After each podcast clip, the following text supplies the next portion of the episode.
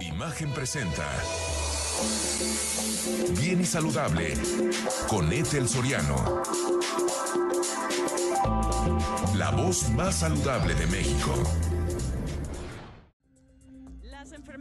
Reumatológicas, artrosis de rodilla o dolor lumbar crónico afectan al 47% de la población global, convirtiéndose en la principal causa de discapacidad en el mundo. Es eh, como le comentaba, es un mundo que conozco perfectamente porque me dedico a la rehabilitación también. Y ahora que se está celebrando la primera cumbre latinoamericana de dolor en Cartagena, Colombia, pues eh, necesitamos entender que el dolor es una enfermedad y hay que tratarla como tal. Y me da muchísimo gusto darle la bienvenida al doctor Armando Ruiz Macié, médico cirujano especialista en ortopedia y traumatología, y la doctora Celina Castañeda de la Lanza, subsecretaria de Salud del Estado de Tlaxcala, donde pues también están en esta cumbre maravillosa em, latinoamericana del dolor, la primera cumbre que se hace, y que desde Cartagena eh, están conectándose con nosotros. ¿Cómo están? Buenas tardes, Etel. Muy buenas tardes. Un placer. Gracias por tomar esta comunicación hasta, hasta Colombia, cosa que me da mucho gusto, porque sí es importante que ustedes como, como especialistas, em, y aquí te quiero empezar a preguntar, querido Armando Ruiz Macié, acerca de la ortopedia. Yo, yo soy rehabilitadora casualmente y, y sé la importancia del manejo del dolor. Desgraciadamente hay dolores que no eh, no hay alguna em, implicación específicamente anatómica y entonces tienes que aprender a confiar en los, en los pacientes que tienen un dolor crónico y a tratarlo como tal. Sí, totalmente de acuerdo. Eh, incluso si nosotros dejamos de, lado el, el dolor oncológico y nos vamos exclusivamente al marco del dolor general, eh, podemos decir que el 70% de la consulta eh, va de la mano de dolor, de alguna manifestación de dolor. Pero ya en el particular, en el aparato musculoesquelético, si nosotros dejamos de lado lo que es la columna, pues básicamente es lo que tú estás diciendo. El problema es en caderas, en rodillas, tobillos y hombros, eh, que seguramente es un tema que conoces a detalle por tu licenciatura en fisiatría, ¿no? Así Entonces, totalmente de acuerdo con lo que estás tú diciendo. Y sí, la, la, la causa fundamental para acudir a la consulta es el dolor en casi todos los padecimientos. Doctora Celina Castañeda, subsecretaria de Salud de Tlaxcala, ¿cómo, qué, qué hemos aprendido acerca del dolor en tantos años? Pues lo más importante es que sigue siendo minimizado y no se, no se visibiliza y dejamos de lado a toda la gente que, pues que vive con dolor. Como bien decía el doctor Armando, por un lado el dolor músculo esquelético óseo, por otro lado tenemos el dolor por cáncer y todas aquellas enfermedades que cursan con dolor sin ser precisamente un proceso oncológico o musculoesquelético, como es en el caso de la neuropatía diabética, y una amplia gama de dolores que tienen que ver con procesos neuropáticos, con lesiones nerviosas, ya sean metabólicas, químicas o de accidente. Y cada vez es más la gente que necesita ser tratada de su dolor. Así es. ¿Qué creen que nos falta? Y se los pregunto a los dos, eh, doctor Armando Ruiz Macié, ¿qué nos falta como sociedad para entender el dolor? Eh, tú como especialista en ortopedia y traumatología, eh, en relación tal vez a cuestiones de el, el, manejo em, adecuado de la analgesia, cuestiones legislativas, también eso te lo pregunto a ti, querida Celina Castañeda. ¿Qué nos falta como país, como sociedad para entender y tratar el dolor adecuadamente y tener un México sin dolor? Mira, para empezar, la culturización en relación al dolor desde la escuela de medicina. Si tú les preguntas a algún médico si durante el tiempo que estudió uno la carrera alguien le habló del dolor, te dirán que no. O sea, eh, hay que empezar desde la escuela de medicina, modificar planes de estudio y obviamente a quien ya está ejerciendo la profesión, culturalizarlo en ese sentido Agregaría yo, yo un elemento adicional. Primero, que hemos hablado mucho tiempo de centrar eh, alrededor del paciente el tratamiento médico. En este caso del dolor hay que centralizarlo en toda la familia, porque la familia influye en muchos aspectos, eh, en muchos aspectos, eh, no solo eh, en cuanto a la medicación, sino en cuanto al entorno psicológico, al apoyo necesario para el paciente que tiene dolor, en creerle que le duele, porque a veces de eso se duda.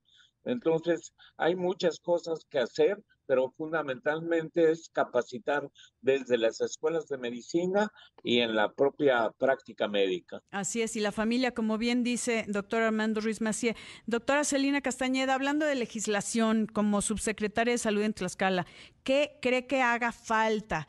Eh, nos falta eh, que, los medicamentos estén a disposición, los medicamentos em, pues especializados para el manejo del dolor, que ahora pues está tan temido porque hay falta de información y desgraciadamente a los pacientes que tienen dolor crónico les afecta enormemente su calidad de vida.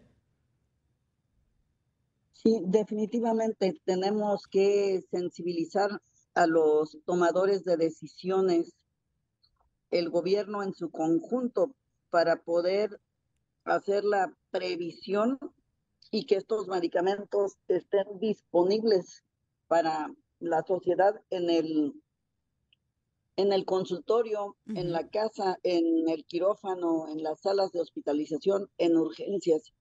Sin duda la sensibilidad que muestren los tomadores de decisiones, los gobernantes, el trabajo que se haga dentro del sector para capacitar sobre todo a los médicos de atención primaria, que son quienes están en contacto directo con los pacientes, con su familia, en el sitio más cercano al domicilio, pues que sea como un trabajo en cascada para que ellos también puedan hacer la prescripción. Ahorita lo que estamos viendo es una fases que van en líneas paralelas y que entonces no convergen para hacer un proceso transversal y que la analgesia de calidad llegue a los pacientes. Por un lado, no tienen los tomadores de decisiones la información necesaria para hacer la previsión. En los hospitales a veces nos encontramos con que no existen las licencias para poder tener los medicamentos.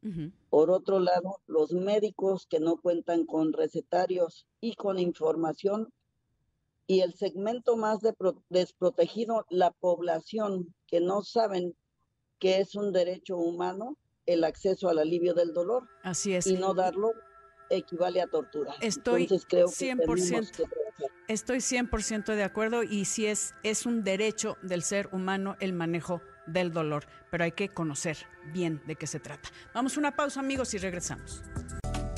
Estoy platicando con el doctor Armando Ruiz Macié, médico cirujano especialista en ortopedia y traumatología, y la doctora Celina Castañeda de la Lanza, subsecretaria de Salud de eh, Tlaxcala. Eh, ellos están en Cartagena, Colombia, en la primera cumbre latinoamericana del dolor que Grunenthal, que es una empresa especializada en dolor y que de verdad cómo ha luchado para que exista un México sin dolor, junto con la Sociedad Iberoamericana de Columna y la Federación Latinoamericana de Asociaciones para el Estudio del Dolor, están unidos eh, con más de 500 expertos eh, para hablar de cómo se maneja eh, el dolor crónico en este caso y que eh, pues es tan tan importante en relación a la calidad de vida. Y les quiero preguntar, querido, em, querido doctor Armando Ruiz Masi, ¿cómo se mide el dolor? Porque es una cuestión subjetiva y a veces es complicado entender el dolor que para ti es mucho, para mí tal vez no es tanto. Sí, eh, precisamente algunas de las pláticas versaron sobre cuáles son los indicadores que deben de llevar a cabo las unidades médicas para poder tratar de medir de cerca lo que es el dolor. En este sentido, eh, se ha hecho especial énfasis en la necesidad de unificar y armonizar tanto las conductas terapéuticas, como lo estás señalando tú, eh, y entre ellas, pues la fase de diagnóstico con la medición de la intensidad del dolor como armonizar con el presupuesto para poder dotar de los recursos humanos y los medicamentos suficientes a las unidades.